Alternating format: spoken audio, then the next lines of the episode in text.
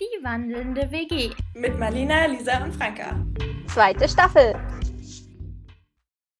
Hallo und herzlich willkommen zu dieser neuen Podcast-Folge, die der Start von Staffel 2. Lasst euch überraschen, ich glaube, es wird sehr durchmischt. Also es gibt keinen konkreten Plan, sondern einfach jede Folge das, was uns gerade einfällt, das, was uns Spaß macht. Und wir beginnen auch gleich mit einem Interview.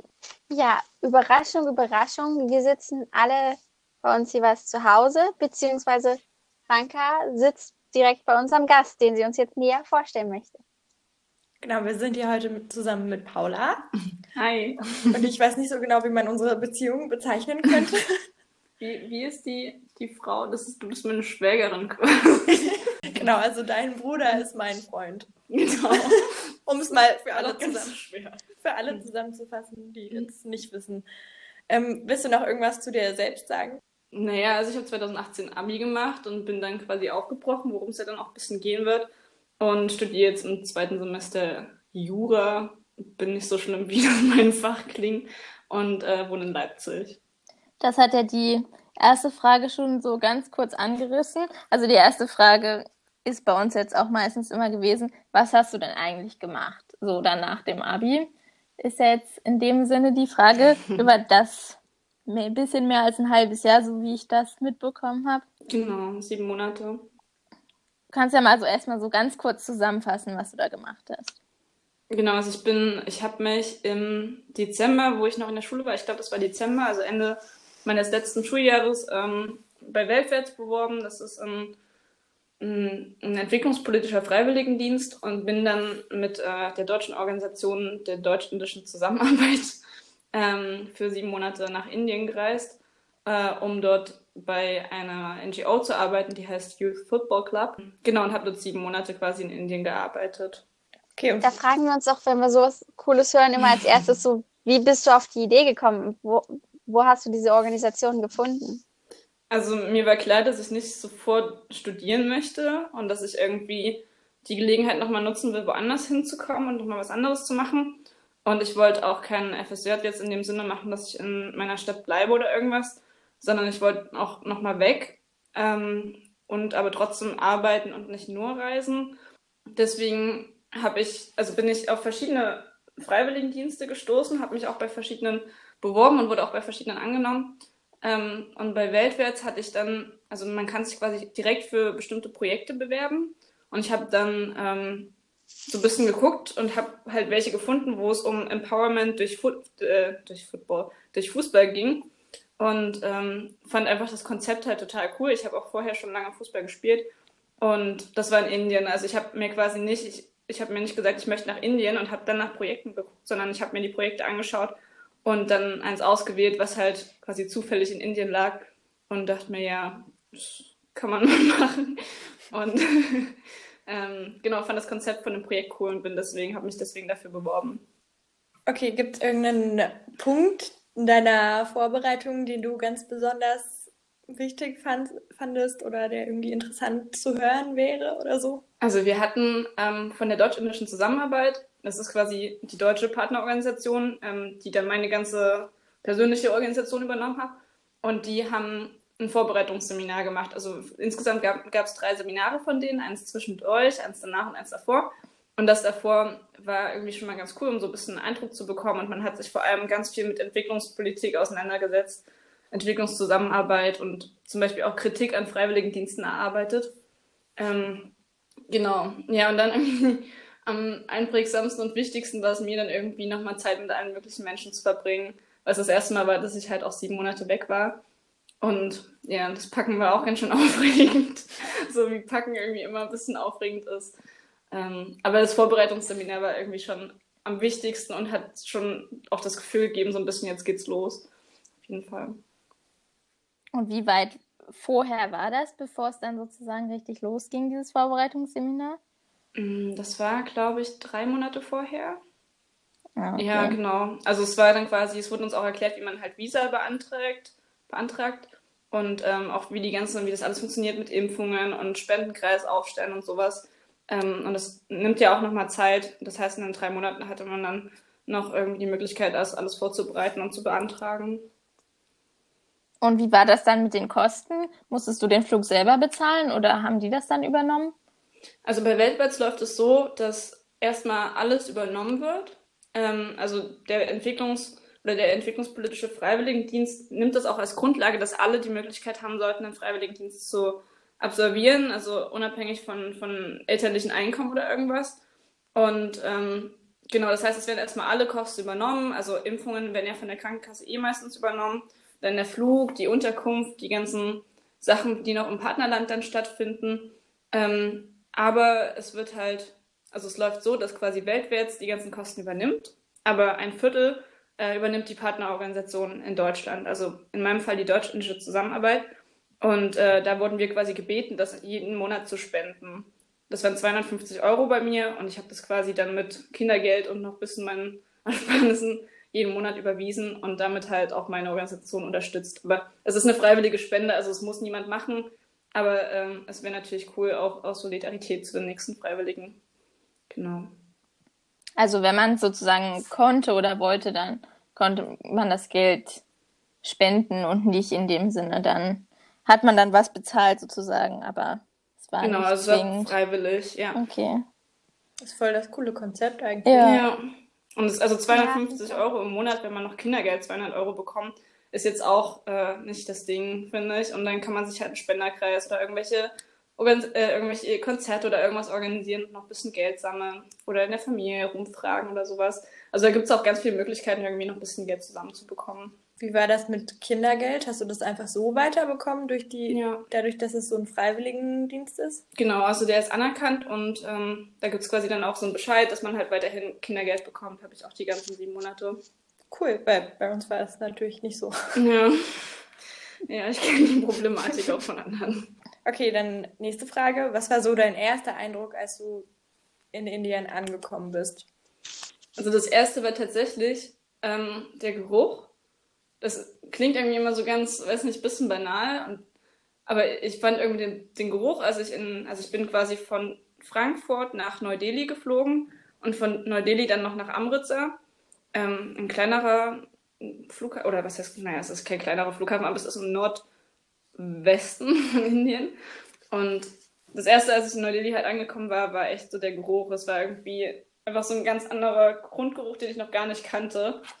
Ähm, und das ist irgendwie witzig, weil ich, ich war jetzt vor zwei Monaten nochmal in Indien, um meine Partnerorganisation zu besuchen. Und mir ist genau wieder der gleiche Geruch aufgefallen, also wirklich aufgefallen, äh, als ich in Neu-Delhi ankam. Und ich dachte mir, okay, krass, irgendwie, dass man dann sowas auch drin behält und irgendwie, was das wieder in einem hervorruft.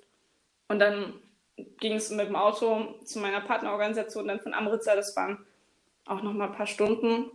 Ähm, und dann war natürlich der Verkehr, also wir haben uns teilweise irgendwie gefühlt wie so ein bisschen in so einem Action-Verfolgungsjagdfilm.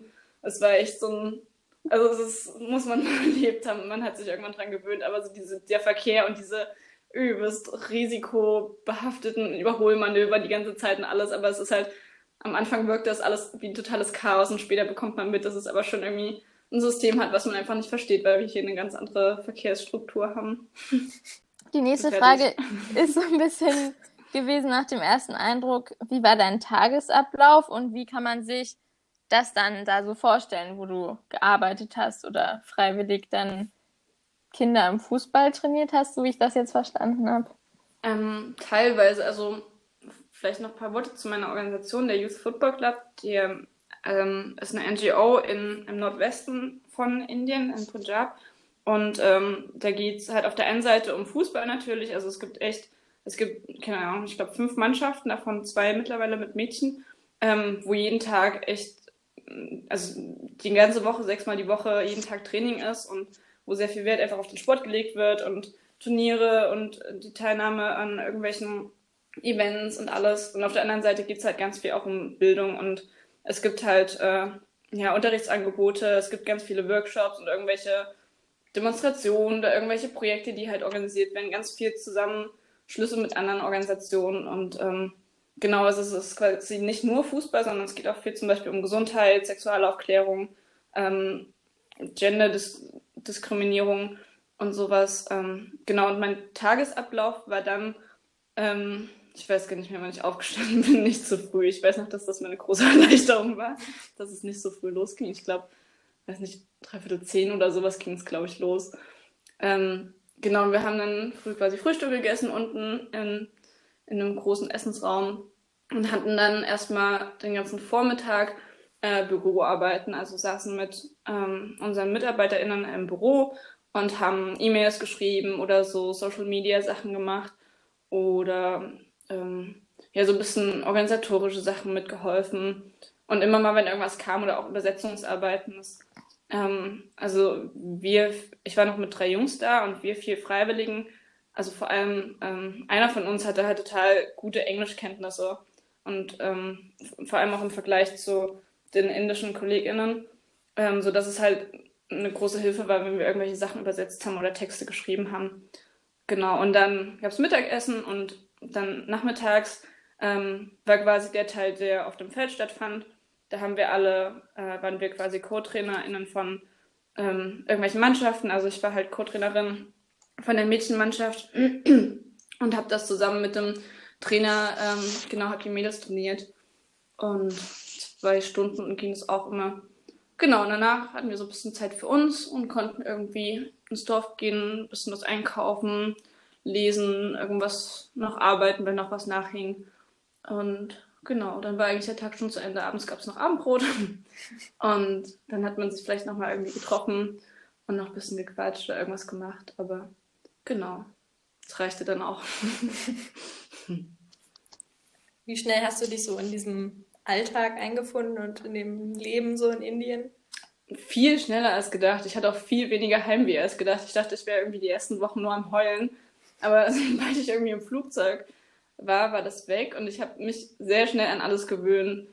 Und vor allem dachte ich halt, dass meine große, mein große, meine große Schwierigkeit wird, dass ich irgendwie nicht spontan genug bin für alles so. Und ich habe mich irgendwie erst nicht so flexibel eingeschätzt. Aber das ging alles total klar, weil es war halt dann doch oft so, dass es irgendwie hieß, okay, so in fünf Minuten fahren wir jetzt da und da hin und machen das und das und das alles sehr spontan war oder irgendwie uns am Abend erzählt wurde, was am nächsten Tag jetzt für ein großes Event stattfindet, von dem wir halt gar nicht richtig wussten. Und es war schon alles immer recht spontan, man musste halt dann schnell den Schalter umlegen. Und das war für mich eigentlich eher eine große Erleichterung, weil dadurch hast du nicht so dieses deutsche Plan und ich muss jetzt irgendwie in die nächsten vier Monate vorausplanen und mich nach irgendwelchen Terminen richten, sondern du hattest so ein bisschen dieses von einem Tag auf den nächsten Leben. Und das fand ich ähm, unglaublich entspannend. Es ist mir so schwer gefallen, wieder in Deutschland anzukommen danach. Kann ich gut verstehen. Wir hatten das am Ende dann auch so in Griechenland. Ja. Dass wir dann einfach so spontan halt irgendwelche Aktionen gemacht haben, wie das mit dem Trampen zum Beispiel. Das Ja. habe ich dir vorhin auch erzählt. Ja. Und das war irgendwie auch ziemlich cool. Und dann wieder hier so zu sein und wieder einen Tagesablauf zu haben, obwohl der ja auch nicht so ganz dann da war. Ja, es ist, ich finde beides schwierig. Also ich finde es auch schwierig, sich so ein bisschen dann darauf einzulassen, nicht immer vorzuplanen und das irgendwie ein bisschen Mhm. abzulegen. Aber ich finde es halt auch schwierig, sich dann andersrum wieder dran zu gewöhnen, okay, jetzt muss ich mich wieder so nach irgendwelchen Terminen und Abläufen richten. Ja. Ja, wir haben für das in die andere Richtung haben wir auch zwei Monate gebraucht. und dann mussten wir Ja. wieder zurück. Ja, das ist schade. Wie hast du so gewohnt dort? Also wir hatten echt, ähm, War das, war das auch eine, eine größere Stadt oder ein Ort oder? nee, es war ein Dorf. Also wir waren echt äh, total ländlich in so einem richtig kleinen indischen ländlichen Dorf. Ich weiß gar nicht, wie viel tausend Menschen da gelebt haben, aber halt für Indien echt so ein kleines Kaff. Und die nächste größere Stadt war, glaube ich, 20 Minuten mit dem Auto. Ähm, genau, und dann hatte man halt so Dörfer drumherum. Und ähm, ja, unsere Lebensverhältnisse waren halt, also vergleichsweise zu dem, was andere Freiwillige von unserer Organisation erlebt haben, echt luxuriös. Also ähm, wir sind ja, wir sind, glaube ich, 50 Freiwillige gewesen, die die DITS quasi nach Indien geschickt hat. Und wir haben uns zwischendurch ja auch gesehen und so ein bisschen ausgetauscht oder Bilder gezeigt, irgendwie von unseren Erfahrungen in unseren Organisationen. Und ähm, genau, wir hatten halt, also fast wie Hotelzimmer so. Es war halt in einem Gebäudekomplex, gab es quasi oben ähm, eins, zwei, drei Zimmer. Und das oberste davon war mit Zugang zu einem großen Dach. Ähm, und ich hatte quasi mein eigenes Zimmer und die drei Jungs mussten sich eins teilen. Ne, wegen Geschlecht und so. Haben dann auch mal Vorteile von. Ähm, genau, ich hatte halt, ich hatte ein großes Zimmer mit zwei Betten, mit Schreibtisch, mit äh, Waschmaschine und warmem Wasser, und Bad so, und Dusche. Es war einfach, es war halt andere Freiwillige hatten echt da ein bisschen zu kämpfen mit ihren Lebens, äh, mit ihren Unterkünften. Aber wir hatten es echt gut. Und als die Jungs, die sind einen Monat eher gefahren als ich. Und dann bin ich hochgezogen, da hatte ich halt oben dieses große Zimmer äh, mit so riesigen Fenstern, wo man halt so über die ganzen Felder gucken konnte für mich. Und dann halt auch mit Zugang zum Dach. Und das war einfach nur so ein Traum.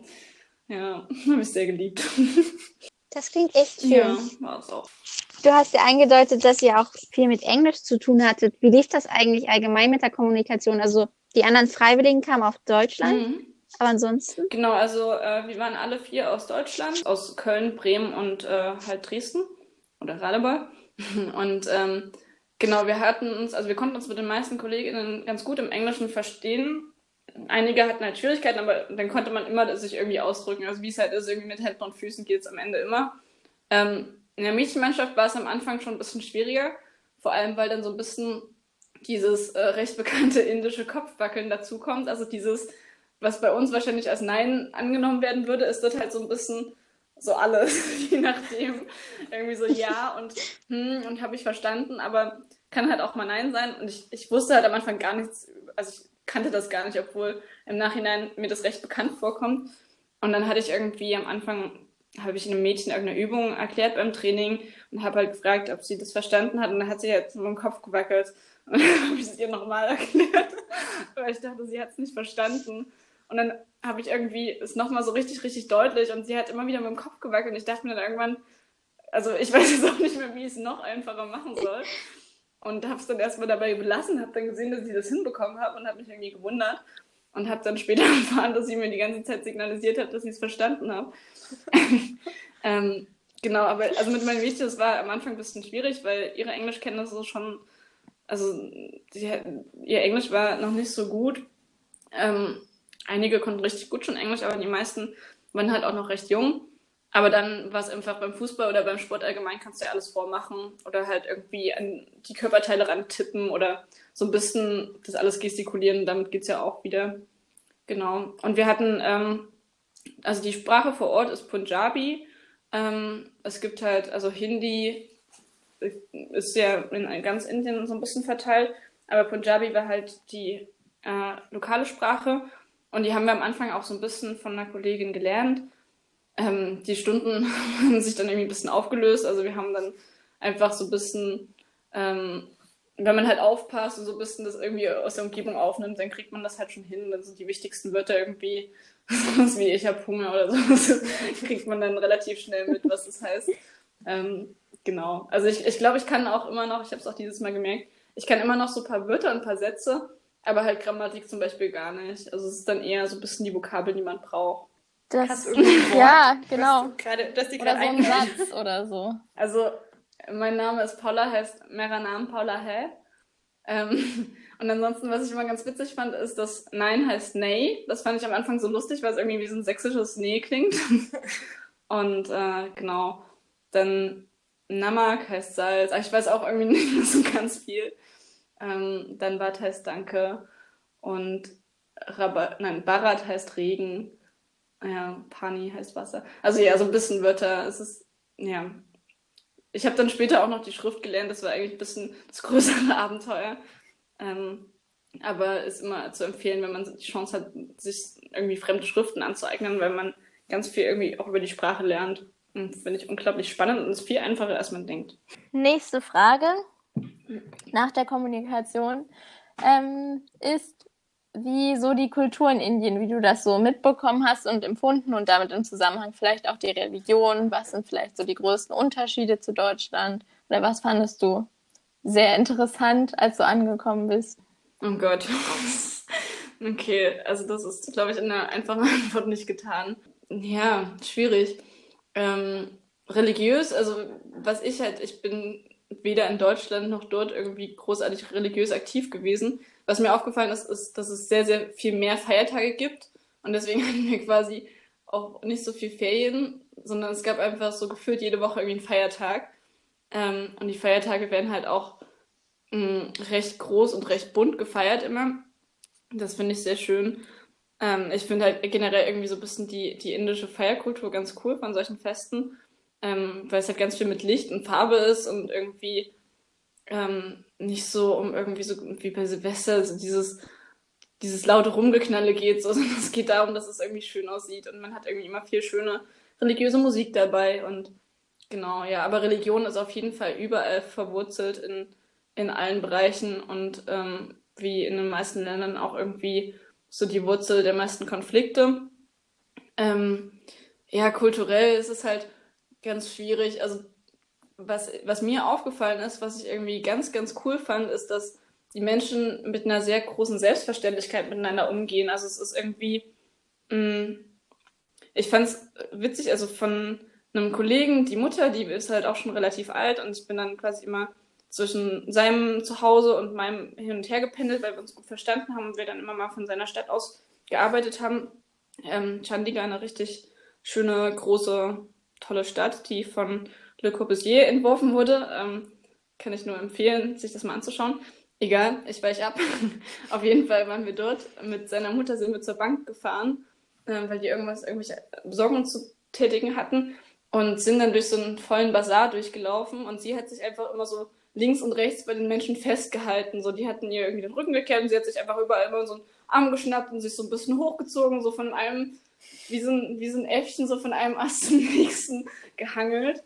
Und die Menschen haben das halt überhaupt nicht, also die haben halt kurz geguckt, was los ist, so, und dann haben sie sich wieder umgedreht. Und es war irgendwie so eine ganz große Ver Verständlichkeit, dass es jetzt irgendwie nicht wie bei uns ist ein Ding, irgendwie, wenn man halt mal an jemanden ranstößt oder irgendwie so sich festhält oder sowas. Also generell halt auch großer Respekt gegenüber den Älteren herrscht. Aber ich weiß nicht, irgendwie, es ist halt in Indien generell nicht so höflich wie in Deutschland. Und das war am Anfang ein bisschen befremdlich und ich fand das am Anfang irgendwie nicht, nicht so schön. Und dann fand ich es irgendwann total cool, einfach, wenn man sich so viel Höflichkeitsgetue spart und halt jetzt nicht wegen allem irgendwie ja und danke und toll und irgendwas sagt, so, sondern wenn man irgendwie in den Laden geht, dann geht es darum, dass man einkauft. Und dann kauft man das und dann geht man wieder. dann muss man nicht irgendwie so super höflich bei allem sein. So. Also es gibt, glaube ich, auch in den, es gibt zum Beispiel in den ähm, indischen Sprachen, so wie ich das mitbekommen habe, vielleicht erzähle ich gerade auch Quatsch, aber ich glaube in Punjabi war es auf jeden Fall so, dass es so dieses Wort Bitte für wenn ich dir was gebe, ähm, das gibt's gar nicht. Also es gibt dafür gar keine Wörter. So. Und so diese ganzen Höflichkeitsfloskeln, die wir zum Beispiel haben, die lassen sich überhaupt nicht übersetzen. Und das ist einfach so irgendwie, es gibt halt, es ist alles sehr direkt und es läuft, also es geht halt immer darum, äh, was, worum es gerade wichtig ist, so und nicht irgendwie, dass man alles noch ausschmückt und sich tausendmal für alles entschuldigt, so, sondern wenn irgendwas passiert, dann macht man es wieder gut und dann war es das. Und dann, also es ist, klingt wahrscheinlich gerade ein bisschen komische Beschreibung, aber ich fand es schön, dass es einfach alles so mit so einer sehr äh, rationalen Selbstverständlichkeit ablief. Und ähm, genau, es geht hier, war halt lösungsorientiert und nicht irgendwie problemorientiert wie in Deutschland.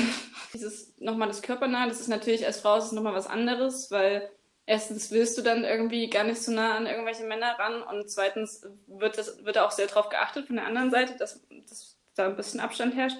Ähm, ja, aber ansonsten, ich glaube einfach in einem Land mit, ich glaube, 1,7 Milliarden EinwohnerInnen, so, dann geht's auch gar nicht so, also geht's gar nicht anders, als dass man manchmal so Haut an Haut steht.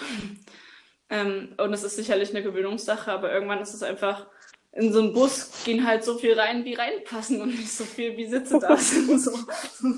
Klingt auf alle Fälle sehr faszinierend. Ja, das stimmt.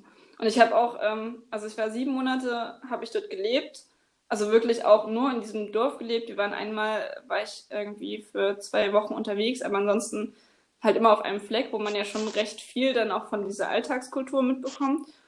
Und ich war jetzt vor kurzem noch mal einen Monat, äh, in dem ich dank Corona auch nicht wirklich reisen konnte, aber ich war noch mal einen Monat, einen Monat da und ich habe jetzt also bei weitem nicht das Gefühl, dass ich irgendwie viel von der Kultur kenne, weil es einfach so umgreifend ist und Indien halt auch an sich so vielfältig. Also Indien sind, glaube ich, 6000, nee, nicht 6000, aber es sind, weiß nicht, 3000, ich weiß es gerade nicht, wie viel tausend Kilometer von, von Norden nach Süden. Also von, mit dem Zug sind wir halt auch in die Mitte von Indien, vom Norden aus sind wir halt 30 Stunden oder sowas unterwegs gewesen. Das ist halt einfach kein Vergleich zu Deutschland und das ist einfach, wenn du dann dir anguckst, wie groß das Land ist, ist es einfach eine Vielfalt, die ein bisschen wie Europa ist. Also man kann dann gar nicht so richtig auch über Indien allgemein reden, weil es einfach jede Ecke halt irgendwie die eigenen, die eigenen kulturellen Ausprägungen hat. Genau. Damit hast du auch schon eine andere Frage von uns beantwortet. Yes. Wir wollten eigentlich, eigentlich noch wissen, ob du noch gereist bist unterdessen oder ob du wirklich komplett an einem Ort warst. Genau, und was uns noch interessiert, ist so ein bisschen das Frauenbild. Wie ist ja. das so in Indien? Also ich habe mich... Oder dort, wo du warst, wenn wir jetzt nur mal vielleicht darüber reden, ja. was du so kennst. Also ich habe mich ähm, halt im Rahmen der Zeit auch intensiv damit beschäftigt, weil es mich vorher interessiert hat schon, weil ich vor Ort, also ich hatte ja eine Mädchenmannschaft ähm, und dadurch war das Problem ja auch irgendwie allgegenwärtig oder wir haben halt viele Workshops gemacht. Ich habe dann später so einen Workshop mit einem Kollegen zusammen gemacht, ähm, wo wir quasi Fragebögen ausgeteilt haben, wo es wirklich auch um die Rolle der Frau ging, aber halt nicht irgendwie, okay, sag mal, was sind jetzt deine größten Probleme im Alltag, sondern halt viel subtiler, äh, subtiler und viel tiefgreifender, wo wir zum Beispiel gefragt haben, was sind deine männlichen Rollenbilder, äh, nicht Rollenbilder, sondern ähm, Vorbilder und was sind deine weiblichen und dann hatten ganz viele Mädchen zum Beispiel bei den weiblichen gar nichts stehen. So und also solche Fragen, die halt dann ein bisschen auf was schließen lassen und haben wir halt ganz viele Workshops zu so verschiedenen Sachen gemacht, wie auch Säureattacken oder irgendwie Social Media Umgang ähm, und halt auch Sexualaufklärung, so verschiedene Sachen. Und genau in dem ganzen Rahmen habe ich mich natürlich auch ganz viel mit der Rolle der Frau und mit ähm, Problemen beschäftigt, die Frauen irgendwie, denen sie ausgesetzt sind in Indien. Und ja, es ist halt nicht einfach zu beschreiben, weil es einfach so, so umfassend ist und eigentlich du auf jeder Ebene irgendwie Sexismus hast oder ähm, einfach ein, eine starke Benachteiligung der Frau. Also es fängt schon an, dass halt Frauen die ganze Zeit im Alltag von Männern getrennt sind, also sowohl in der Schule, so dass man nicht zusammensitzt, dass man irgendwie getrennt aufwächst, dass man auch jedes Mal, wenn man, also zumindest bei den ländlichen Regionen, wenn man irgendwie Kontakt mit einem Mann hat oder mit einem Junge und irgendwie sich anfreundet, dann das geht halt überhaupt nicht. Also es ist einfach ein tota-, totales Tabu, schon Freundschaft zwischen Jungs und Mädchen. Mhm. Und dann halt auch die ganze, also die ganze Heirat, wie die abläuft, dass du halt, ähm, also das ist, ich glaube 97 Prozent sind arrangierte Ehen in Indien und ähm, dass es einfach oft nicht eine Wahl ist, wen du heiratest und mit wem du dann zum Beispiel auch schlafen musst. Also letztendlich Heirat hat ja immer irgendwie das Ziel, dass du Kinder hervorbringst und das, das heißt, du wirst irgendwie ein bisschen mh, mm, indirekt oder, oder mittelbar gezwungen, irgendwie mit jemandem zu schlafen. Ähm, und das wird halt Druck ausgeübt. Und genau halt, dass du dann, also auch die Rolle halt in der Ehe, dass du eigentlich nur für Haushalt und Kinder zuständig bist und dementsprechend auch die Bildung irgendwie nachlässt und alles. Ähm, dann auch die Kleidung, also die ganzen indischen traditionellen Kleider sind halt auch alle ein bisschen darauf ausgelegt, dass sie halt viel verstecken und viel verhüllen und auch nicht unbedingt irgendwie eine weibliche Rundungen zulassen, weibliche Form, ähm, sondern dass sie irgendwie alle sehr locker hängen, was ich immer ziemlich cool fand. Deswegen habe ich gerne diese Klamotten getragen, weil es einfach nicht alles so eng ist, sondern irgendwie alles bequem. Aber es ist natürlich einfach auch eine Verhüllung von von Rundungen, eine Verhüllung von Weiblichkeit und so ein bisschen das Absprechen des Körpers. Und also es gibt halt ganz viele Ebenen, auch schon der Sport. Ähm, Fußball ist halt ein absolutes Tabu. Wir sind da echt eine Ausnahme gewesen, dass halt Mädchen Fußball spielen konnten. Und allgemein Sport, also diese Vereinskultur, die wir in Deutschland haben, gibt es in Indien nicht. Das, da spielst du halt entweder Fußball oder halt generell Sport in Schulen oder es gibt halt irgendwelche Organisationen, und Vereine sind halt relativ selten und ähm, ich glaube auch halt alle komplett privat, das wird halt nicht gefördert, so dass halt Mädchen eigentlich sehr selten irgendwelchen Sport machen und das ist ja auch schon sowas, Sport zeigt dir irgendwie, dass du einen Körper hast, der halt stark sein kann und wenn das fehlt, dann lernst du halt nicht, dass du auch irgendwie den Anspruch hast, einen starken Körper zu bekommen, so, ähm, sondern dass es nur darum geht, dass du halt der Körper bist, dem halt der jemandem gehört und dass du halt immer irgendjemand bist, sei es die Frau oder die Schwiegertochter Genau, in der Ehe geht es halt auch darum, dass man, es gibt halt kein, kein gesetzliches Rentensystem in Indien. Das heißt, eigentlich deine komplette Altersvorsorge liegt in deiner Familie und deswegen ist es so wichtig, halt Familien zu gründen. Ähm, was zum Beispiel auch ein ganz großes Problem für homosexuelle Menschen ist oder transsexuelle Menschen. Ähm, und genau, das heißt, du bist auch in, als Frau in der Familie dann meistens die Pflegerin der Schwiegereltern so ein bisschen du machst halt zu Hause einen Haushalt, kümmerst dich um Kinder und alles und ähm, hast eigentlich kein, oder sehr oft kein Leben mehr außerhalb des Hauses. Heißt das, wenn die sozusagen Kinder bekommen und die Kinder dann heiraten, dann kümmern sich die Frauen nur um die Schwiegereltern? Das heißt, genau, wenn sie ein Mädchen bekommen, dann haben sie sozusagen ein Problem, oder? Genau, also es ist halt so, dass ähm, traditionell bei der Hochzeit oder nach der Hochzeit ähm, die Frau in das Haus des Mannes und seiner Familie zieht. Also mit seiner Familie dann lebt quasi und sich dann halt auch dort um alle kümmert. Und ähm, ja, natürlich halt dann auch nicht wirklich ein eigenes Einkommen hat und alles. Ähm, also das generell sprechen in Indien viele Gründe dafür, kein Mädchen zu bekommen. Weshalb zum Beispiel auch abgeschafft wurde, dass man das Geschlecht des, des Fötus vorher schon feststellen kann vor der Geburt, weil es einfach so viele Abtreibungen gab und so viel ähm, Femizide dadurch, dass es, ja, dass es halt so ein krasses Geschlechterungleichgewicht gab. Was natürlich dann auch, also irgendwo müssen ja die Frauen herkommen, die die Kinder machen. So, das ist natürlich, das haben dann die Männer auch eingesehen, dass es nicht so cool ist, wenig Frauen zu haben. Genau, und deswegen gibt es dann ganz viele Schutzgesetze auch mittlerweile und es tut sich halt vor allem gesetzlich schon viel in Indien. Aber wie haben das denn die Mädchen wahrgenommen, mit denen du zusammengearbeitet hast? Hatten die da schon irgendeine Meinung dazu? Also, okay. ja, natürlich ist es halt in solchen Organisationen auch da. Ähm, ich finde, sie machen viele Workshops und zum Beispiel auch irgendwelche ähm, Podiumsdiskussionen und alles, die auch schon in eine Richtung gehen und halt irgendwie zeigen sollen, okay, so du bist auch irgendwie, du kannst auch ein starkes Mädchen sein und du hast auch deine Rechte und kannst das und das machen. Ähm, und das verinnerlichst du ja irgendwann auch ein bisschen und gibst das auch preis. Aber zum Beispiel in einem Workshop haben wir halt da angesetzt, wo es halt nicht irgendwie ging, okay, ich habe jetzt das und das auswendig gelernt und das predige ich jetzt nochmal wieder raus, sondern es ging darum, okay, wie sind zum Beispiel die Verhältnisse zu Hause so, wer hat zu Hause das Sagen und alles. Und ähm, da ist es schon so, dass halt auch die Mädchen, dass es halt teilweise echt erschreckend war und wir echt teilweise auch geheult haben, als wir die Fragebögen ausgewertet haben. so Und ähm, zum Beispiel auch die letzte Frage haben wir halt gefragt, ähm, würdest du, wenn du wenn du es entscheiden könntest, würdest du äh, als Junge geboren werden oder als Mädchen und warum? Und da haben halt ganz, also der, der meiste Teil hat halt gesagt, dass sie gern wieder als Junge wieder geboren werden möchten, weil es halt einfacher ist, weil sie dann irgendwie auf die Uni gehen könnten und so weiter. Und ähm, das ist natürlich irgendwie, trotz allem, was man als Arbeit auch reinsteckt, auch als Organisation, ist es halt erschreckend, wenn dann die Mädchen sagen, dass sie lieber als Junge geboren werden würden, weil es halt einfach ein einfaches Leben ist. So. Und ich finde, das sagt schon ziemlich viel auch über die Situation von ihnen aus. Also die dürfen theoretisch schon auf die Uni gehen, aber in vielen Familien sollen sie es wahrscheinlich jetzt eher nicht. Das ist halt nicht so angesehen, dass sie das machen sollen, weil ich schätze mal, es kostet dann wahrscheinlich auch Geld. Oder genau. okay. Ja, also es ist, es ist halt auch einfach so, dass die Frauen sollen dazu ausgebildet werden, dass sie ähm, halt Hausarbeiten übernehmen können, dass sie ähm, kochen können und alles. Und äh, wenn das Geld vor allem zum Beispiel nur für ein Geschwisterkind da ist und es gibt ein Junge und ein Mädchen und egal wie gute Noten das Mädchen in der Schule hat, so der Junge wird halt ähm, die Unterstützung dann bekommen und ähm, auf die Uni gehen können, weil einfach, das geht dann auch so ein bisschen darum, dass man seine, seine Tochter verheiraten möchte und so ein bisschen rausbekommen möchte, ähm, weil ja der, der Mann dann alles ist oder die Ehe ist ja also sehr, sehr, sehr wichtig in Indien. Ähm, und dass es dann auch einfach darum geht, okay, was will ein Ehemann von einer Ehefrau? Und da geht es halt nicht darum, wie gebildet sie ist, sondern wie gut sie kochen kann. Ähm, sehr oft leider.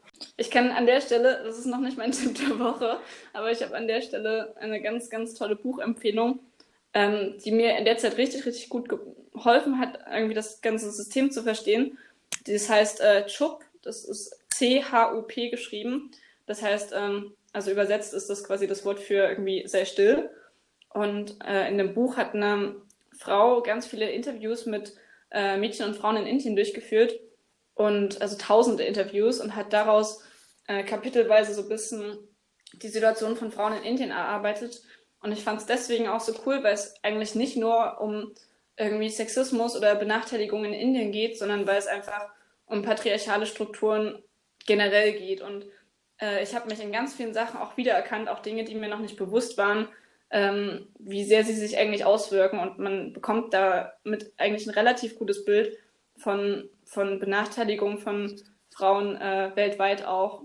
Und es ist super interessant geschrieben. Und genau, also kann ich jedem, der sich für irgendwie die Situation von Frauen in Indien oder die Situation von Frauen generell Benachteiligung oder so patriarchale Strukturen interessiert, sehr empfehlen. Ist sehr interessant. Da unsere Podcast-Folgen keine anderthalb Stunden lang werden sollen, sondern in der Regel nur maximal eine Stunde sind, dachten wir uns, wir teilen diese Folge in zwei Teile. Das heißt, ihr hört nächste Woche noch einmal den zweiten Teil des Interviews mit Paula mit ein paar allgemeineren Fragen, die am Ende noch wir gestellt haben, sowie natürlich dem Tipp der Woche. Und ich wünsche euch einen schönen Tag, Mittag, Abend, Nacht, eine gute Zeit und wir hören uns dann nächste Woche wieder zum zweiten Teil des Interviews. Alle unsere Podcast-Folgen werden untermalt durch die Musik von Alex Frankas Patchwork-Vater und ihr findet ihn auf Spotify unter Fast und, das heißt das kleine Wort Fast, F-A-S-T, mit einem Und-Zeichen dahinter. Also schaut vorbei und unterstützt ihn. Dankeschön!